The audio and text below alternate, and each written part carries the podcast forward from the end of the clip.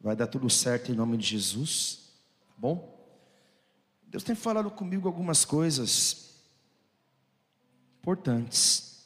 E confesso que eu tenho tentado fugir desse tema, mas eu não estou conseguindo fugir desse tema. Eu me lembro que teve um dia, no último culto, que eu preguei uma mensagem parecida.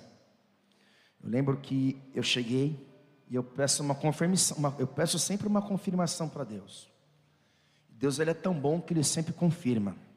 Pode ser o pregador para mil, para duas mil, de multidão, ou um pregador local com o seu rebanho. Então Deus ele sempre confirma a palavra que é dele. A palavra não é minha. E eu pedi um sinal para Deus no último domingo retrasado. Não esse, mas o outro retrasado. O tema da mensagem desse domingo foi Eu quero ver pela fé. E o tema do outro domingo foi Eu quero viver o novo. E Deus confirmou no domingo retrasado na sala da intercessão. Eu cheguei, eu entrei por aquela porta, entrei na sala de intercessão, olhei e tinha um livro escrito assim na capa dele: Eu quero viver o novo. Ou melhor, se prepare para viver um novo. Eu olhei, no, eu nunca vou na intercessão, às vezes sim, às vezes não. Eu olhei o livro ali, parei tudo, falei: De quem que é esse livro? Aí uma pessoa falou: Pastor, um intercessor falou: Pastor, eu estava vindo para a igreja, andando na rua, e eu achei esse livro no chão. Cara, um livro do pastor Silas Malafaia. E eu entendi que é tempo de viver algo novo. Ele não sabia o que, que eu ia pregar. Que é mais confirmação do que isso, cara. Olha como que Deus tem algo poderoso para essa igreja, cara. E eu liberei a mensagem domingo retrasado. E eu achei que a mensagem estava permeando os ares.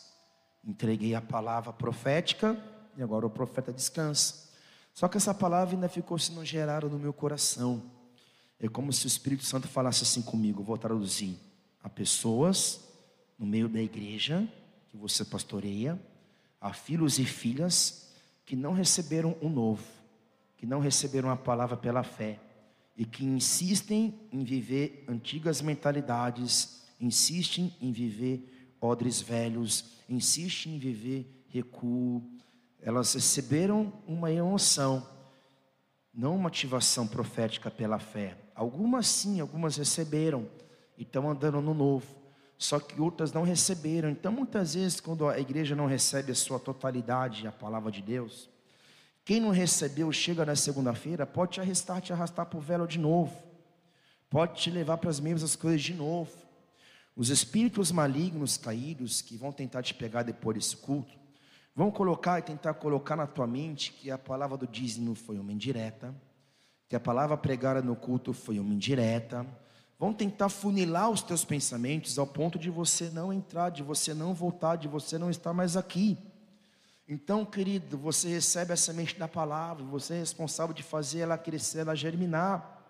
Então, de forma traduzida, e a palavra poderia até parar aqui, cara. Deus já ministrou. Acabaríamos o culto, iríamos embora para casa. Só que Deus tem falado comigo. E Deus tem falado com essa igreja, cara, que é tempo de viver algo novo. Não dá para a gente ficar vivendo as velhas coisas, as velhas decepções, as velhas enfermidades. É tempo de dar o passo de fé e se posicionar pela fé, porque a fé antecede o milagre. Amém? Vamos orar então para iniciar essa mensagem. Vamos lá? Pai, em nome de Jesus, Senhor, o Senhor está falando conosco mais uma vez. O novo se revelando de novo. O novo se manifestando de novo. É mais uma oportunidade para a gente poder se posicionar em áreas da nossa vida que a gente resiste em entregar ao Senhor insiste em não entregar e não concordar com o Senhor. Então, Senhor, desde já eu já começo essa mensagem me arrependendo. Porque o Senhor quer falar com a igreja a mesma coisa, assim seja. Não é o pregador que determina, é o Espírito Santo que determina. Então, se o Senhor está falando de novo essa mensagem conosco, é porque o Senhor está dando mais uma oportunidade para que eles estão aqui. Não para aqueles que não estiveram aqui nessa noite, eles até poderiam receber não tiveram posicionamento estar aqui para receber a tua mensagem. Então, ministra-nos, ó Pai, que a gente possa sair daqui incendiado, renovado, transformado, habilitado, carregado com uma nova unção, com um novo nível de glória, que possamos viver novidade de vida em todas as áreas da nossa vida, no nome de Jesus. Amém? Aplauda Ele. Isaías 43, versículo 19. Coloca lá, abre lá a tua Bíblia, coloca no telão para a gente. Olha o que o profeta diz, a tradução NVI. NVI. Essa tradução King James. Vejam, estou fazendo uma coisa nova. Ela já está surgindo.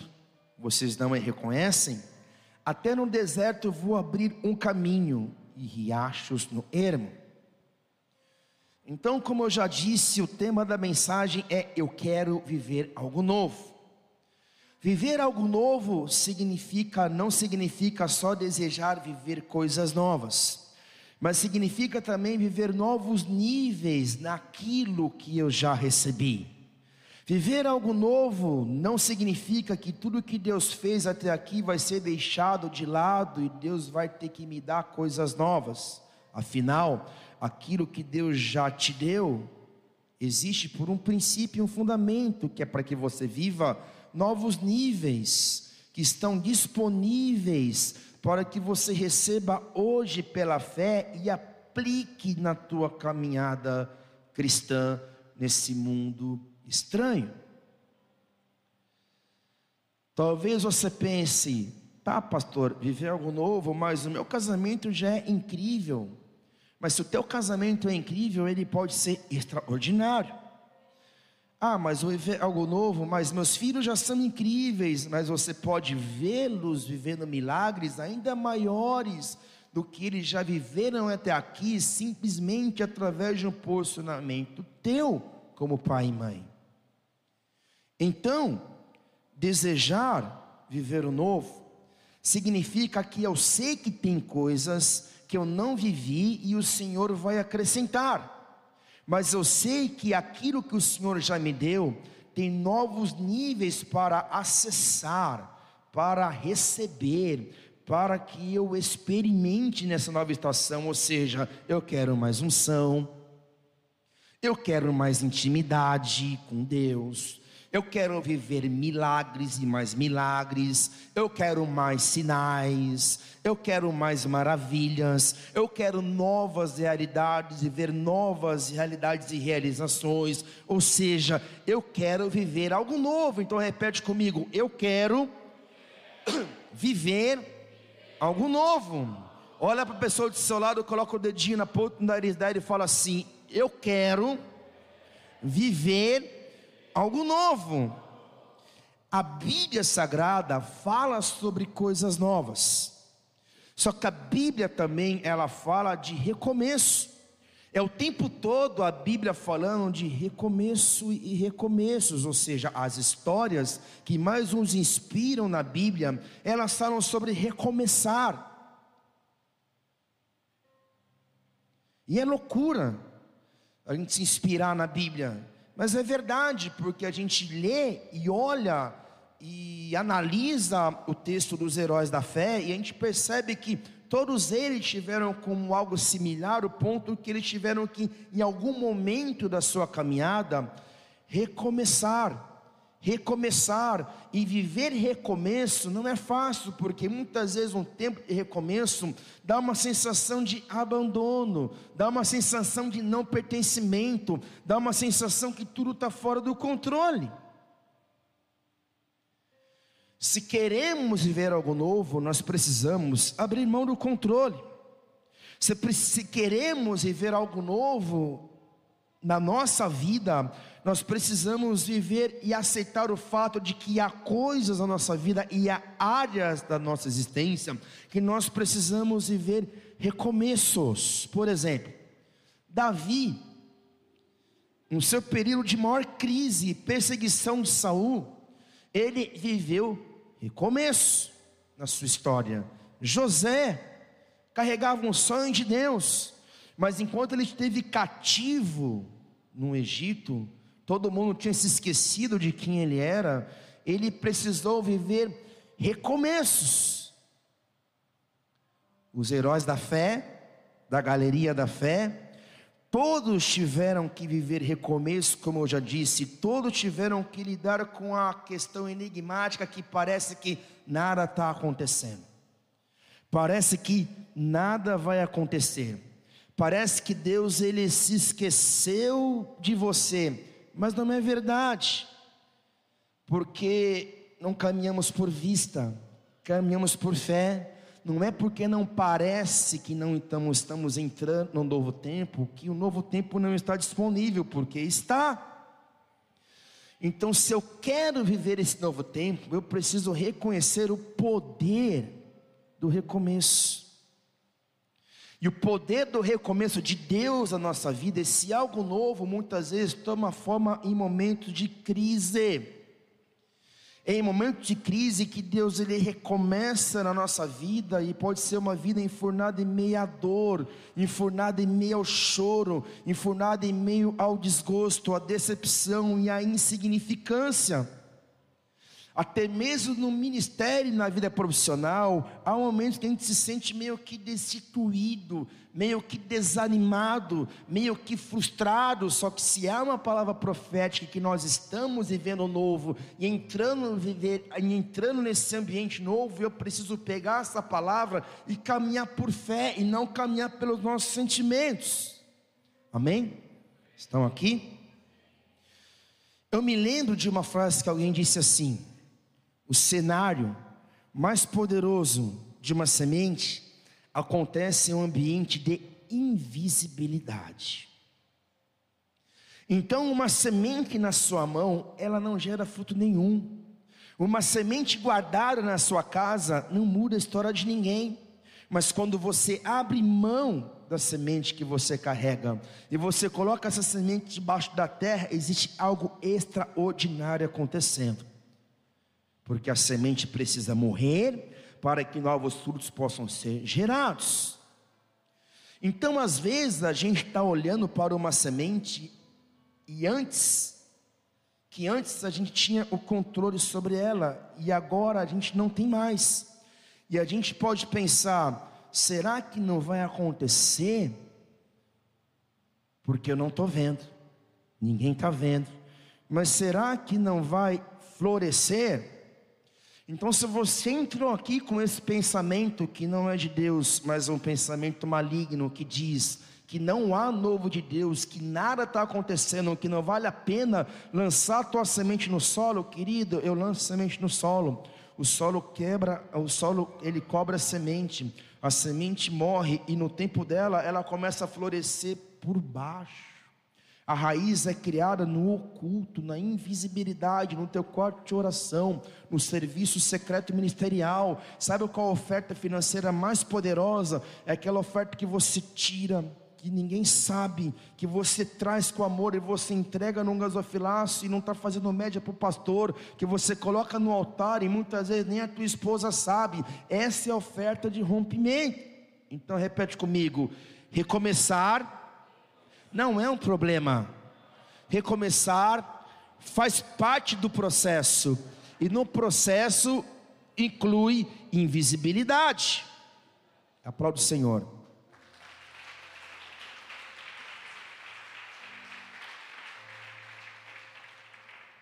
Então, se você quer viver algo novo, esteja pronto para recomeçar nessa próxima estação. Se você quer viver algo novo, esteja pronto para reformar poços que foram entulhados em 2022. Se você quer viver algo novo, esteja pronto para voltar ao Senhor com seus sonhos, de entregar ao Senhor novos sonhos, novos projetos ou antigos projetos que na estação antes da pandemia você engavetou desde o início de 2019. Aí você se pergunta e você me pergunta, eu sei que pastor, o Covid ainda está aí, mas nem o Covid, nem a morte, nem o inferno, nem as palavras contrárias podem impedir o homem ou a mulher de Deus que tem sonhos, que caminham pela fé e que chamam à existência um novo do Senhor. Então, maluco do céu, os nossos gigantes não são um problema. Os nossos gigantes são a plateia, porque o salmista disse assim: Tu prepararás um banquete para mim, na presença dos meus inimigos, me honrarás, ungindo minha cabeça com óleo e fazendo meu transbordar o meu cálice, e a felicidade e a misericórdia certamente me acompanharão todos os dias da minha vida, e habitarei na cara do Senhor por dias sem fim. Então, em 2023, alguns gigantes vão permanecer mas não recue, porque eles estão lá, porque é na presença deles que você vai viver e vai realizar algo novo no Senhor. Então declare comigo bem alto: eu creio que o novo de Deus não pede licença para acontecer.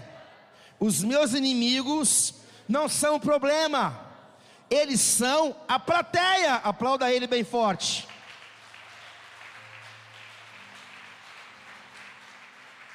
em razão dos seus inimigos, a sua problemática de vida, das suas questões pessoais contrárias, dos seus gigantes diários que você luta, internos e externos, em razão deles em que você vai viver milagres, eles só existem para que você viva milagres. Davi, antes do gigante, ele era só entregador de marmita, ele estava levando marmita para os seus irmãos, e o que tira Davi da invisibilidade é o maior gigante que ele já tinha enfrentar em toda a sua história. Então você percebe que, para quem não caminha com Deus, gigantes são ponto final mas para quem caminha com Deus, gigantes são um trampolim para que você viva novos níveis, para que você viva novas realidades. Gigantes na perseguição, na depressão, na falência, problemas do casamento com os filhos, crises financeiras, ministeriais, dívidas, medo, preocupação. Você não tem que abraçar isso. Mas entenda que isso não é o final da tua história. Então declare em alto bom som as regiões espirituais e as regiões emocionais e mentais que diz ao contrário. Declare pela fé: eu quero viver algo novo. Declare: eu quero viver algo novo. Eu quero viver algo novo. Eu quero viver algo novo. Uma chave, ela abre uma porta grande, ela abre uma porta pequena. Eu falo isso porque nos ensinaram que viver milagres são apenas operações soberanas de Deus. Pode ser que sim, pode ser que não. Uma pessoa que não conhece a Cristo, recebe uma oração pela fé e é curada, é um milagre. Só que alguém tem uma caminhada com Deus, vai perceber que milagres não acontecem por um acaso. Milagres muitas vezes são antecedidos por crises. Milagres são respostas sobrenaturais de Deus, um Deus que está intervindo em algo que é impossível naturalmente de acontecer. Então, aquilo que é possível, você faz, mas aquilo que é impossível na tua vida, Deus está liberando nessa noite no nome de Jesus. Por exemplo, eu quero viver o milagre de um filho. O milagre de um filho, o milagre de romper, o milagre de um filho é para quem tem um ventre estéreo, porque tem a, porque tem a possibilidade de gerar pela fé. Só que quem não tem, sabe como fazer? É só tomar água do bebedouro. O que acontece? Eu falo, por quê? Porque você entenda que só existe romper onde existe resistência. O significado de romper é espaço aberto com força, com violência. Então, se você quer romper nessa nova estação, imagine que nessa nova estação existe uma parede intransponível. E se é intransponível essa barreira intransponível que está mais na tua mente do que uma realidade, ela precisa ser rompida através de posicionamento de fé. Quer viver o milagre através da fé, você vai ter que enfrentar tudo que se coloca no teu caminho, como palavras contrárias, armações contra você, tua autossabotagem, pessoas que irão tentar te desencorajar, pensamentos, sentimentos, ambientes contrários. Isso é um padrão na Escritura. Foi assim com os heróis da fé. Eu preciso te lembrar que nenhum herói da fé parou quando os seus gigantes chegaram, e por isso que a gente fala deles até hoje.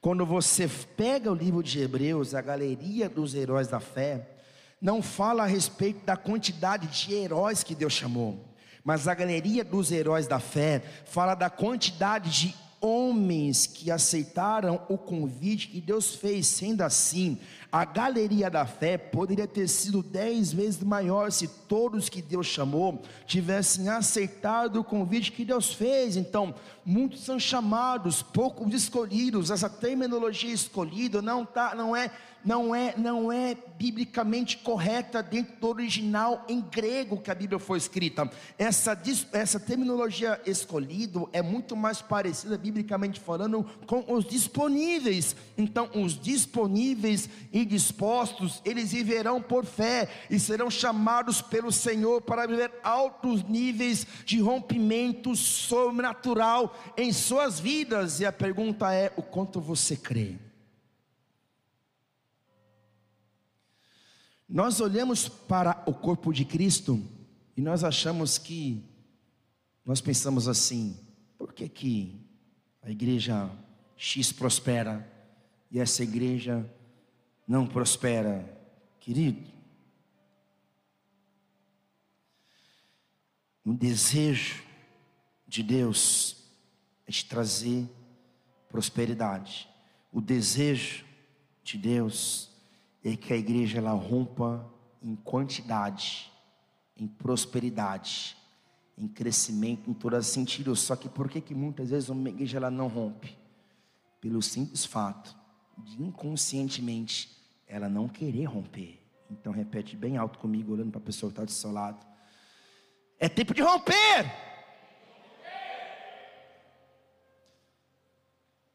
É tempo de rompimento. A única condicional para você então viver o extraordinário de Deus é você estar disponível para que Ele faça. Agora a pergunta é: você está disponível para viver o novo de Deus? Ou você está enrolado em situações que você mesmo criou, em coisas, em portas que você mesmo entrou e hoje você não consegue sair? Por isso que o arrependimento e a conversão não é um ato simbólico de um dia de quem recebeu Jesus como seu Salvador. É um ato de fé que se estende por toda a tua jornada. Você está aqui ou está no celular? Olha para mim e declare: Eu quero viver algo novo. Eu estou disponível. Eu creio que cada palavra de Deus que foi liberada sobre mim irá se cumprir. Eu não dependo de homens e nem cenário. Tudo que eu preciso eu já carrego. Meu irmão, sai do teu celular agora em nome de Jesus. Deus está vendo e eu também. Meu irmão, o poder do milagre que você precisa já está dentro de você. Vou repetir: o poder do milagre que Deus precisa, que você precisa, já está dentro de você. Só que esse poder só vai ser empurrado de dentro para fora em tempo de crises, em tempo de adversidade. Então a adversidade que você vive hoje não é um fim em si mesmo, mas é uma matéria-prima para que você possa sair de uma ferraza religiosa e viver o sobrenatural. A vergonha de ontem se torna a dupla honra de hoje.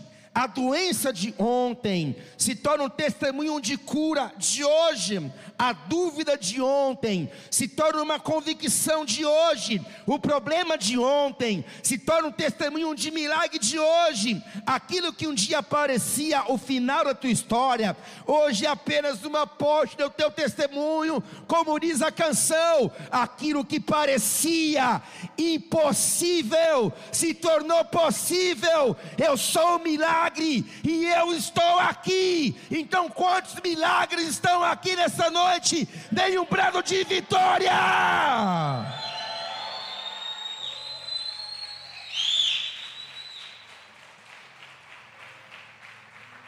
Para entrar nesse novo tempo como igreja, haverá novos desafios haverá novos gigantes, haverá novas batalhas. Não se engane com o evangelho purpurina de rede social.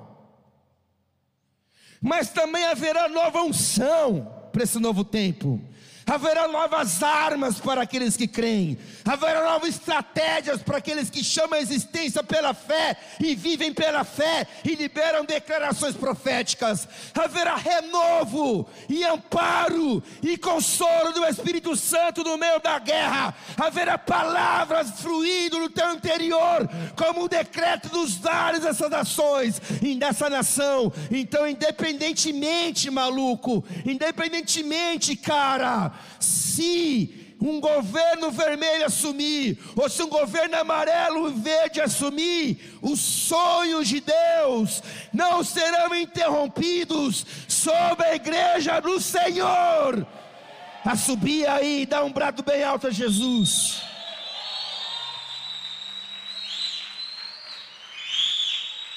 Se eu quero viver o novo, eu preciso agora não é amanhã.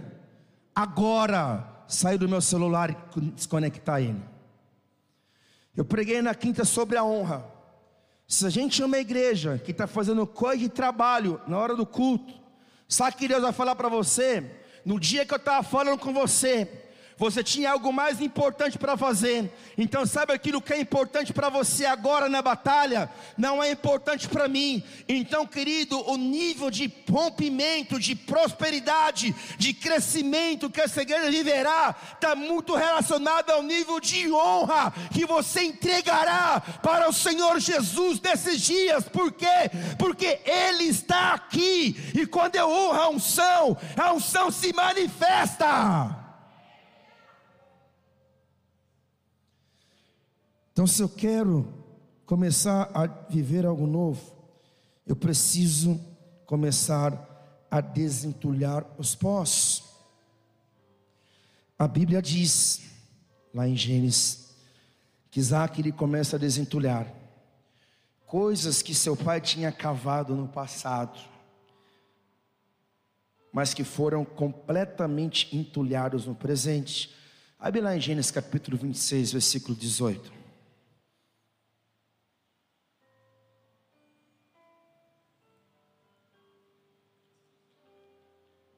Olha o que o texto diz. Gênesis 26, 18. E tornou Isaac a abrir os poços que se cavaram nos dias de seu pai Abraão, e que os filisteus tinham entulhado depois da morte de Abraão. E lhes deu os mesmos nomes que seu pai lhes dera. Os servos de Isaac cavaram no vale, encontraram lá um grande veio de água. Todavia os pastores de Gerar discutiam com os pastores de Isaac, argumentando: A água é nossa por esse motivo, Isaac chamou aquele posto de Ezeque, discussão, porque por contra dele. Então seus servos cavaram outro poço, mas eles também por causa desse, por causa desse, se desentenderam, e por isso chamou Sitná, inimizade. Isaac mudou-se dali, construiu um outro poço, e ninguém discutiu por causa desse. Deu-lhe, portanto, o nome de Reobote, lugar espaçoso. E acrescentou agora o Senhor, e acrescentou: Agora o Senhor nos abriu um bom espaço, prosperaremos na terra. Dali Isaac subiu a Berseba. Naquela noite o Senhor lhe apareceu e prometeu: Eu sou o Deus de teu pai Abraão. Nada temos, nada temas, pois estou contigo. Eu te abençoarei e multiplicarei tua posteridade em consideração a meu servo Abraão. e ali construirei um altar. E invocou o nome do Senhor. E ali ele armou sua tenda, e os servos de Isaac cavaram um outro poço. Irmão, presta atenção aqui, vem aqui comigo. Não sai daqui, dá tua atenção. Traz a tua mente de volta para cá. A Bíblia está dizendo que Isaac começa em lugares que antes jorravam água e agora não jorravam mais. Vou repetir. Recomeçar faz parte da nossa jornada. O pai dele, Abraão, tinha bênçãos para ele por herança. Mas alguém tentou roubar aquilo que já estava reservado para ele. Então quero que você entenda. Olha aqui para mim, não me deixa sozinho. Não sai daqui, fica aqui. Olha aqui para mim. Quem trabalha com construção sabe que reformar é mais difícil do que construir. Sentido, né? Ok. Mas é no meio de uma reconstrução que Deus vai tratando na nossa vida caráter e resiliência. Repete comigo: caráter e resiliência era muito mais fácil para Isaac falar: eu vou esquecer o que Deus fez no passado da minha família, eu vou tentar fazer algo novo no meu futuro. Mas ele não só recomeçou aonde tentaram pará-lo, como que ele também deu os mesmos nomes que seu pai havia dado aos pós. Ele deu o mesmo nome que seu pai havia dado aos pós. Sabe qual é o nome disso? Honra. O primeiro nome desse poço fala a respeito de contenda. O segundo poço, no meio dessa crise, fala de inimizade. Algumas outras traduções falam de intimidação. Mas o terceiro poço que o Senhor abrira fala de espaço e que naquela terra eles prosperariam. E o quarto poço fala das promessas. Então quero compartilhar aqui em 10 minutos quatro chaves a respeito disso. E quem crê, diga amém. A primeira chave que nós aprendemos através da vida de Isaac é a chave que fala de recomeço.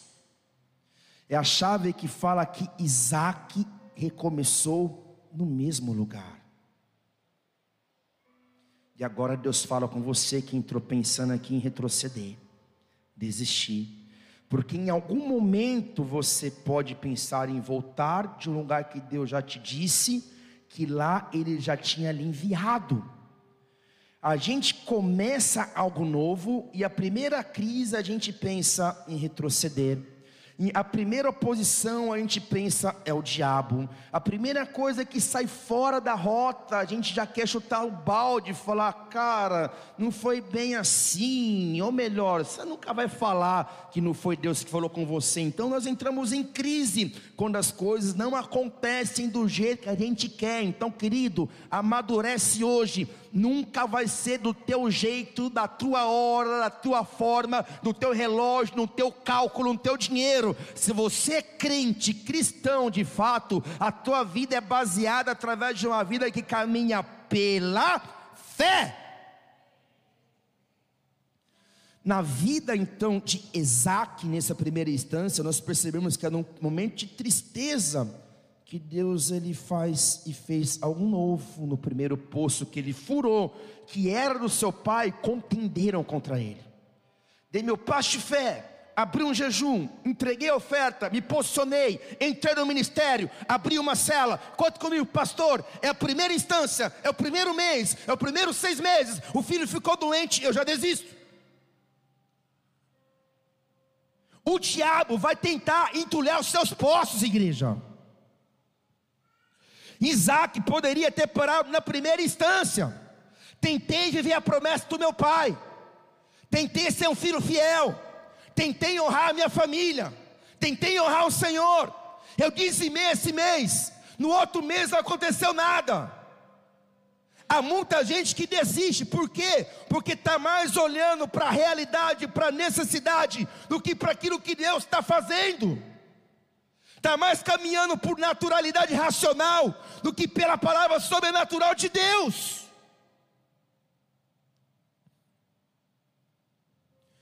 No lugar da tua vergonha, será o lugar da tua maior vitória no lugar da tua derrota, é o lugar que Deus te dá mais autoridade para lidar com as situações contrárias.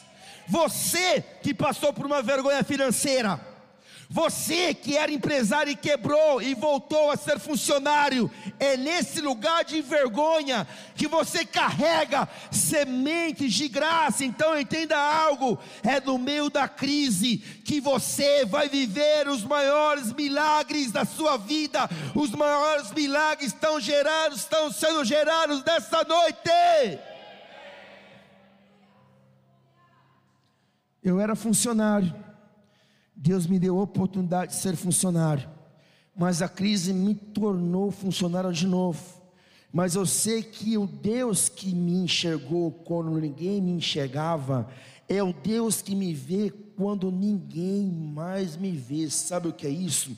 É um discurso de fé, não um discurso derrotista. Se tudo vai bem, eu tenho fé. Se tudo vai mal, eu estou reclamando, murmurando. Querido do céu, é tempo de romper com as amarras da mente, é tempo de voltar a crer no Deus que faz milagres.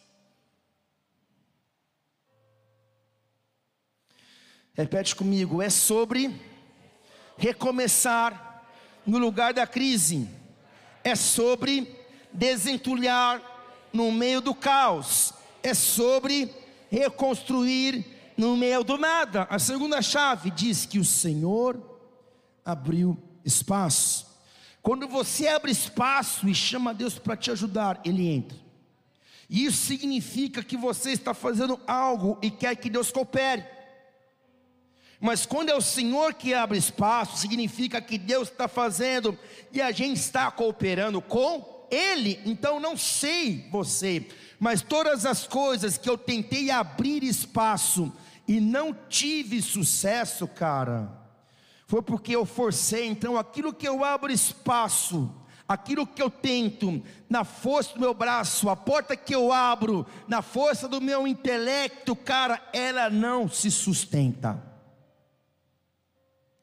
Portas que você tenta forçar para entrar, elas não permanecem abertas depois que você possa. Você pode até entrar, você pode até começar, você pode até realizar, você pode até mudar, mas aquilo que você forçou em Deus não se sustenta.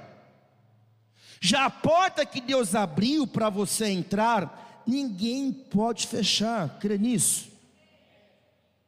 Isaac, ele olha para tudo que ele está vivendo e diz: O Senhor me abriu espaço. Em outras palavras, ele está dizendo: o que Deus está fazendo, homem não tem capacidade de realizar. O que Deus está fazendo, homem não é capaz de impedir. O que Deus começou, Ele vai fazer.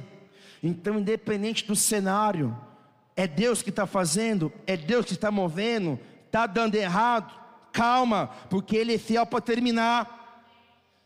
Começou, em Deus, Deus deu sinal verde, avançou, entregou, empreendeu, realizou, deu passo de fé, confia, porque se é Deus que está na frente, agindo Deus, quem impedirá? Porque se Deus é por nós, quem será contra nós?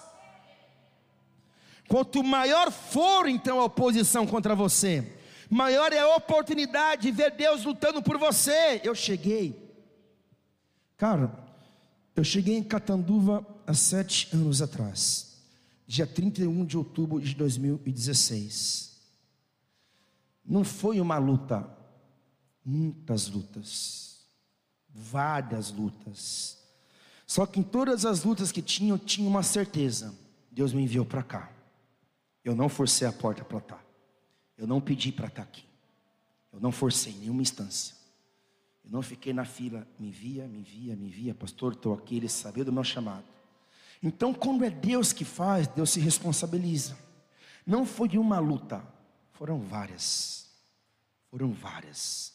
Não foi uma situação que tentou arrebentar meu emocional e o emocional da pastora. Foram várias. Não foi uma guerra espiritual, foram várias. Não foi uma situação financeira, foram várias. Só que o que me sustenta? A convicção de que Deus me quer aqui. E se Ele me quer aqui, e se Ele me enviou, vou ter luta, mas vou ter vitória. Vou ter guerra, mas vou ter vitória. Vou ter oposição. Cara, o diabo já armou tanto contra a minha vida, a vida da Ângela.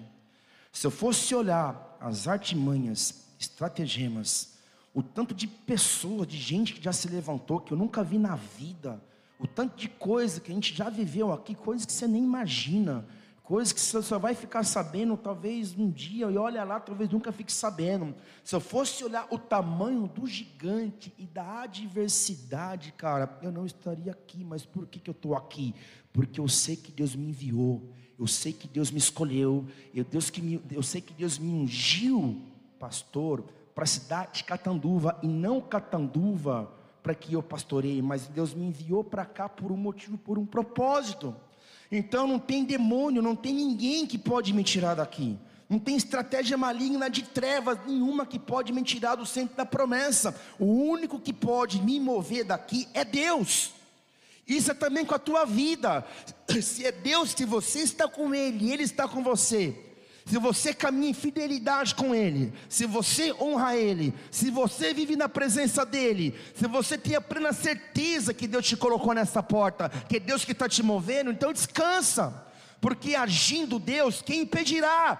Por mais que haja adversidade, por mais que haja perca, por mais que haja luta, por mais que aparentemente pareça que a vaca foi para o brejo. Quantas vezes eu pensei, agora já era, agora já foi, agora acabou, mas não, eu estou de pé, prosseguindo e avançando depois de sete anos. Então, querido, viva a tua vida baseada na promessa, na convicção da promessa, daquele que te chamou. Quem me chamou não foi homens, quem te chamou não é homem homens, quem te levanta não é homens, quem te unge é Deus, quem te envia é Deus, quem te prospera é Deus. Se Deus está contigo nessa jogada, avante, não tenham que temer. A terceira chave fala de algo que a gente entende, fala de algo que se a gente entender, muda tudo. Isaac ele entendeu algo que mudou tudo. Isaac ele entendeu algo, cara, que seu pai entendeu há muito tempo atrás. Ele entendeu que ele era a benção. Ele não dependia de bênçãos. Ele era a bênção. Abraão tem um momento da sua caminhada que ele tem que escolher entre dois lados, que ele deveria seguir. E ele disse para Ló: Pode você escolher primeiro. Sabe por quê? Porque Abraão, ele não dependia de cenários para ver Deus fazendo o que ele disse que faria. Abraão não dependia de cenários para ver Deus fazendo o que ele disse que faria. Então você pode escolher o lugar menos propício. Você pode escolher ir para o meio do deserto. Deus vai fazer no meio do deserto aquilo que eu não conseguiria fazer sozinho no meio do oásis, porque não é um lugar, é uma pessoa, e essa pessoa é Jesus através da pessoa que você é. Não é lugar, é você. Não é lugar, é você. Não é lugar, é você. Não é procurar a bênção, é ser uma bênção, se tornar uma bênção. Então, querido, entenda algo poderoso. Quando você é a bênção, tudo desencadeia em sua volta, tudo rompe. Quando você é a bênção, você usufrui do fluxo de milagre. Quando você é a bênção, sabe quando você é a bênção? Quando você, sabe como você é bênção, cara? Vamos lá. Quando você entrega, não quando você recebe. É quando você semeia e não quando você recebe semente. É quando você serve e não quando você é servido. É quando você honra e não quando você é honrado é quando você se lembra das pessoas e não quando você é lembrado. É quando, cara, independente se você é o primeiro ou não, você está feliz. é quando, independente se a coisa está acontecendo ou não está acontecendo, isso não muda você, porque você é a bênção, com crise ou sem crise, você é a bênção, só querido. Eu sei que eu vi essa palavra agora, cara, tipo assim, é linda, maravilhosa, beleza, vou embora para casa. Só que começa segunda, terça, quarta, quinta-feira e sexta-feira. Aí a crise chega e você parece que você se esquece de tudo que você recebeu. Então, querido, você está confortável agora. Só que a crise é um ambiente desconfortável, emocionalmente, espiritualmente. A circunstância, ela fala que não, só que é nessa hora que você tem que se lembrar do alimento culto domingo, porque eu recebi no domingo uma palavra que dizia que eu sou a bênção, e se eu sou uma bênção, eu vou me comportar como uma bênção, e mesmo estando passando tribulação, eu vou abençoar, abençoar a galera de Eldorado, mesmo sendo passando dificuldade financeira, eu vou abençoar alguém financeiramente, mesmo sendo impossibilitado de servir por questões pessoais, eu vou continuar servindo, mesmo não tendo vontade de adorar, eu vou continuar adorando, porque a bênção não é um estado emocional, a bênção é uma posição espiritual, e a posição espiritual que você tem, você tem, você é sacerdote, você é filho, você é herdeiro de Deus, você é cordeiro com Cristo, você é abençoado, você é filho e filha de um Deus vivo, de um Deus vivo.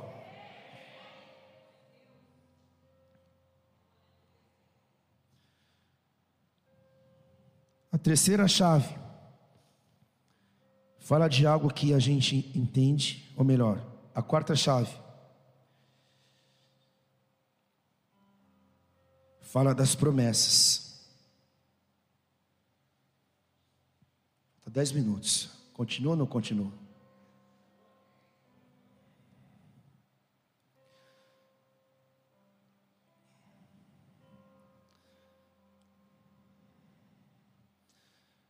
Se você pegar o capítulo e versículo de Gênesis 26, 12, diz assim: Diz que o ano tempo que diz que no ano tempo da seca, no ano do tempo da seca, Isaac semeou naquela terra, e naquele ano colheu o centro, porque o Senhor abençoou.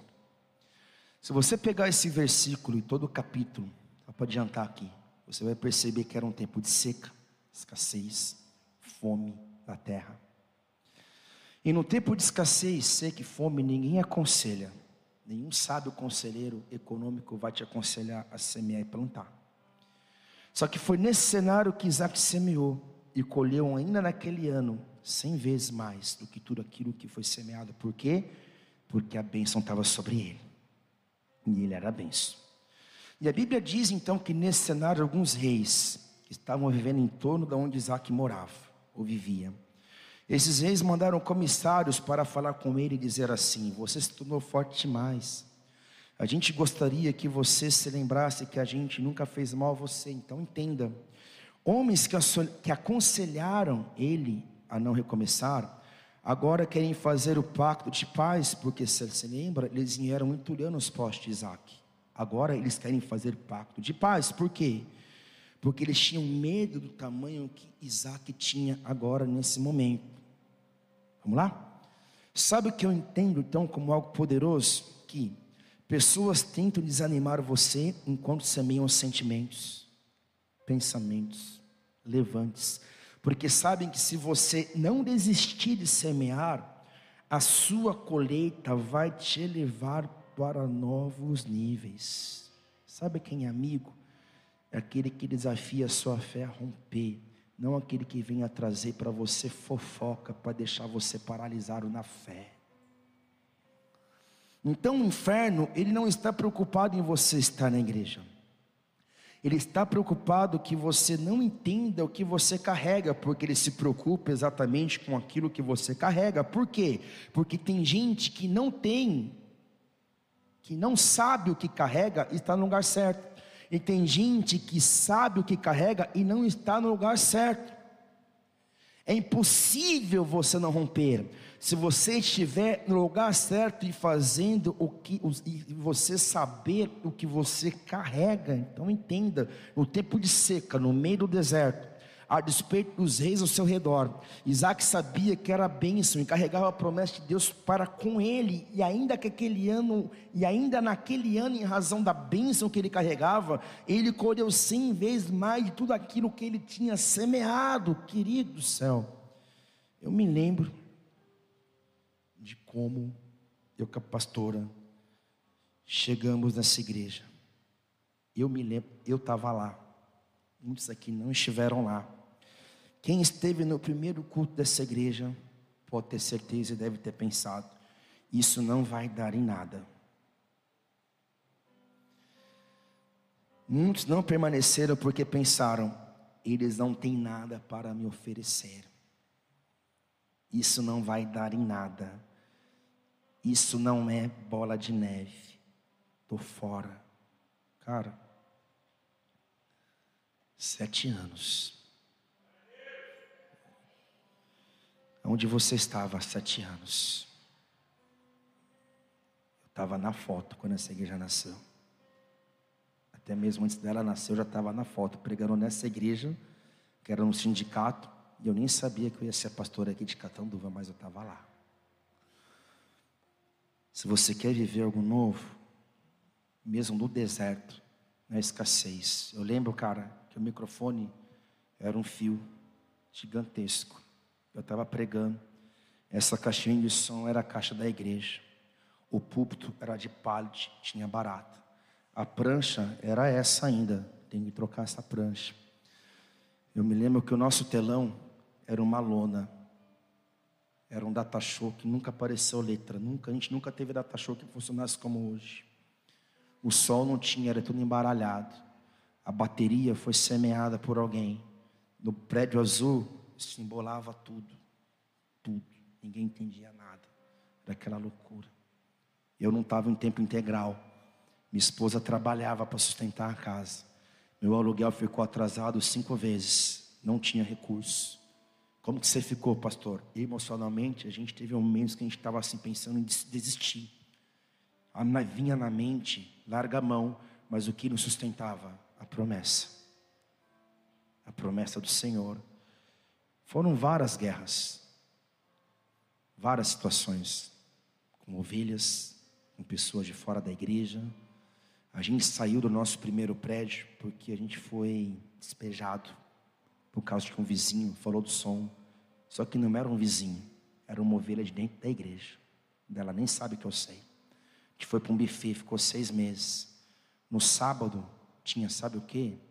Tinha tudo que acontecia lá. Era desde casamento a ritual de macumba.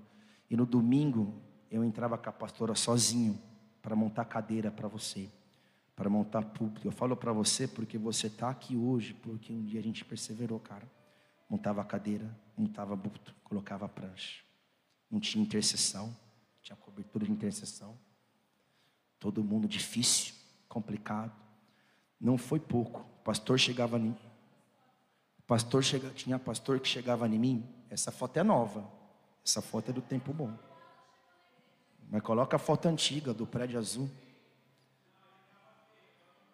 Cara, não foi essa. Põe a do prédio azul. Do prédio azul, cara. Põe a do prédio azul da Tachou. Enfim. O Romiro estava lá. Ah, esse, esse, essa foto é do prédio azul. Deve ter mais foto por aí. Cara, não tinha zeladoria. Quando a gente entrou nesse salão aqui, foi um passo pela fé gigante. Por isso que, olha aqui para mim. Se você não estava no momento da semeadura de uma pessoa, se você não estava lá para vivenciar a semeadura, não reclama, não fala daquilo que você não sabe que está acontecendo hoje. Você entende isso? Isso é uma verdade. Tem muita gente que não tem noção. Tem muita gente que chegou no tempo bom aqui. Só que antes de você ter chegado aqui, tem uma caminhada, cara. Tem uma história. Isso é do tempo bom ainda. Amor, não vai adiantar. O show tá, tá perdido lá.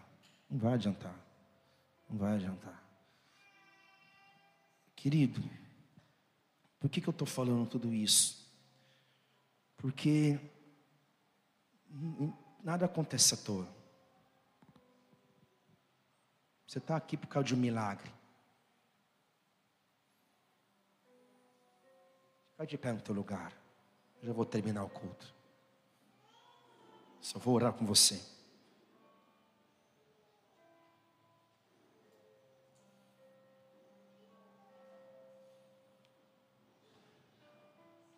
Feche seus olhos.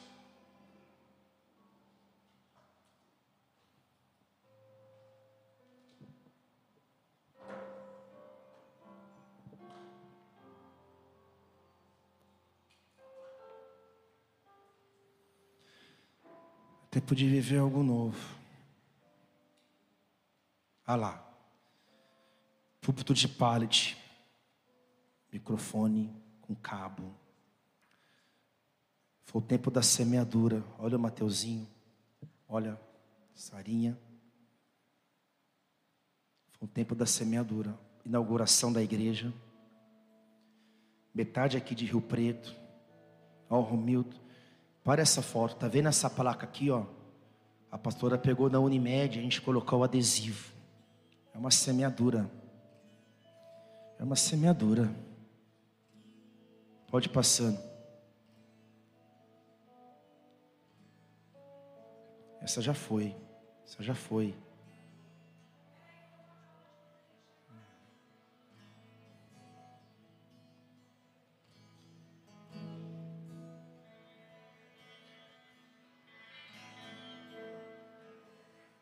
Se você não estava no tempo da semeadura,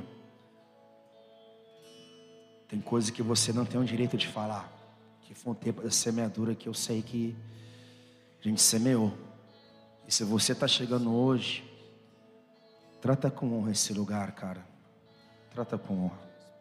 Algo novo. Algo que foi custoso. Algo que foi embaixo de renúncia, de muita oração, de clamor, de intercessão, de busca.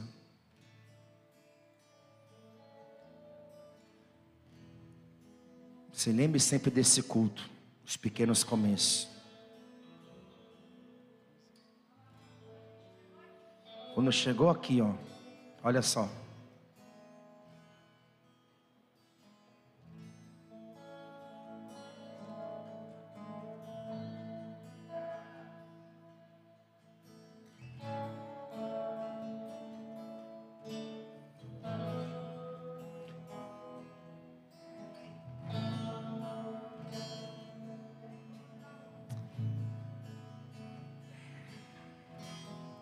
Esse é o prédio azul.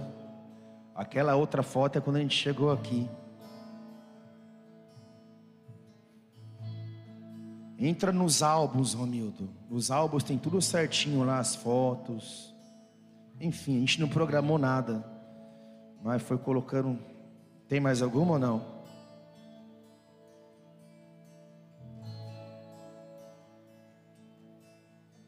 Foi difícil chegar aqui, galera. É difícil. E viver algo novo depois de sete anos é mais difícil ainda. Tem uma frase que diz assim: é, Cachorro que foi picado por cobra tem medo de linguiça. É verdade. Vamos viver então, vamos orar, vamos adorar o Senhor.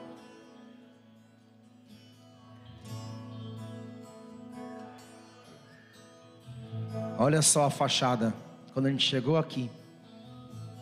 E você acha que tinha gente para ajudar a fazer isso aqui? Foi um maluco que era pedreiro que eu paguei para fazer aquilo ali, cara.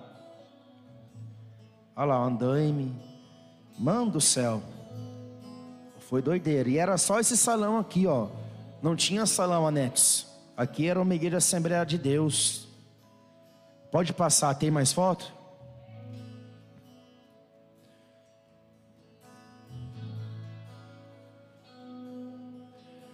Esse é o primeiro culto que foi no sindicato. Primeiro culto, cara. Que eu participei, né? Porque era o presbítero Léo que liderava. Eu era presbítero em Rio Preto. Olha para mim, cara. Você acha que eu tinha condição de cuidar de, de igreja? Era noivo da Ângela. Olha que loucura, né? Que loucura. Só a capa do Batman. Só a capa. Tem mais aí? Pode soltando.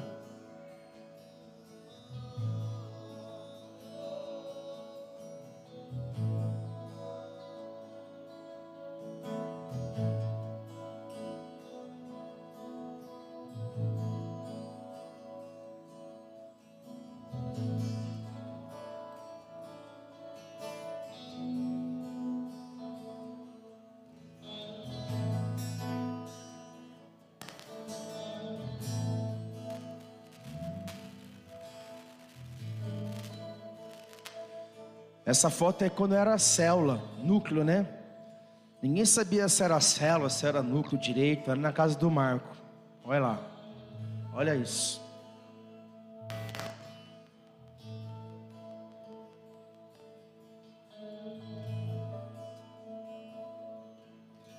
Tem mais? Pode ir passando. Limpando o primeiro salão, a limpeza. Olha a escada do meio do salão banheiro do lado do púlpito, chovia tudo dentro, cara, tudo caótico.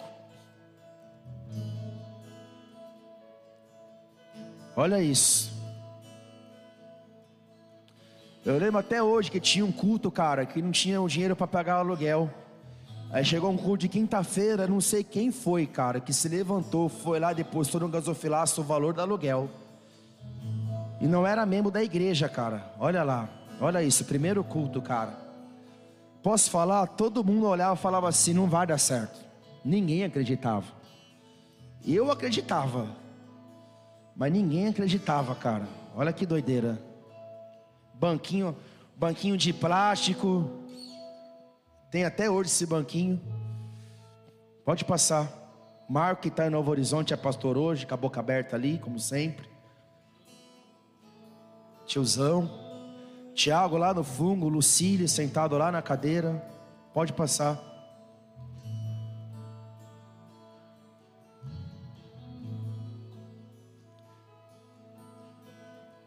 Passa, gente. Pode passar a foto.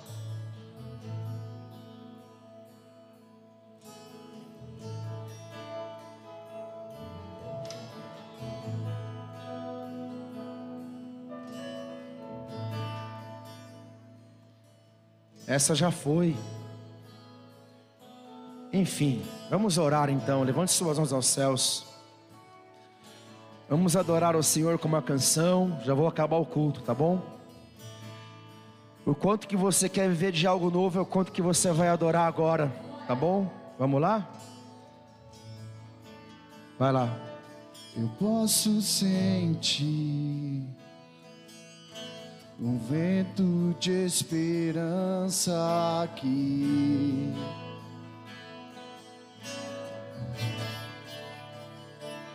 Eu posso ouvir teus filhos clamando por ti.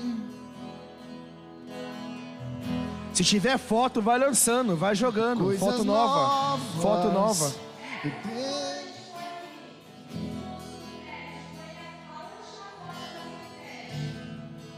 Calma, calma que eu sei.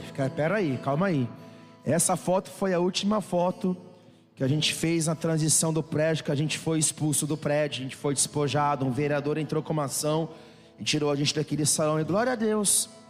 Imagina se eu tivesse naquele tempo desistido e falado, cara, não vai dar certo, a gente foi despejado, acabou, vou embora para casa. Minha vida era muito melhor em Rio Preto. Tá aqui, aluguel atrasado, conta atrasada a igreja essa loucura, sem salão. Imagina se tivesse desistido como líder e pastor, você não ia estar aqui, cara. Você não ia estar aqui. Pode continuar, continua. Eu acho que salão.